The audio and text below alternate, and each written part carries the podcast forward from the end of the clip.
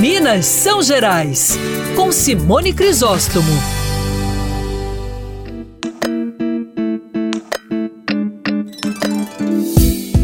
Você, ouvinte da coluna Minas São Gerais, sabe, e eu sempre destaco aqui, o Dia de Reis, todo 6 de janeiro. Mas esse ano a gente tem que comemorar porque tivemos o maior número de eventos destacando esta manifestação cultural que é importantíssima para a nossa cultura, especialmente para a cultura de Minas Gerais. Tivemos vários circuitos, não só em BH, mas em todo o interior é, de Minas Gerais, mesmo com a, a chuva forte aí que atingiu todo o estado, vários grupos conseguiram levar alegria e mostrar que essa é uma cultura viva, né?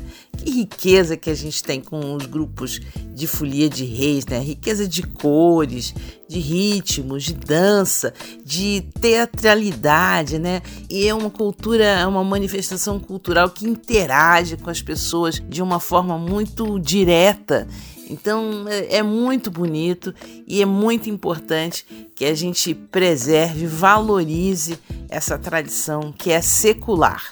Ah, e se prepara, porque nós iremos ter entrevistas para quem é doido com Minas Gerais, com a cultura de Minas Gerais, como eu, porque está chegando o podcast Mineiridade aqui.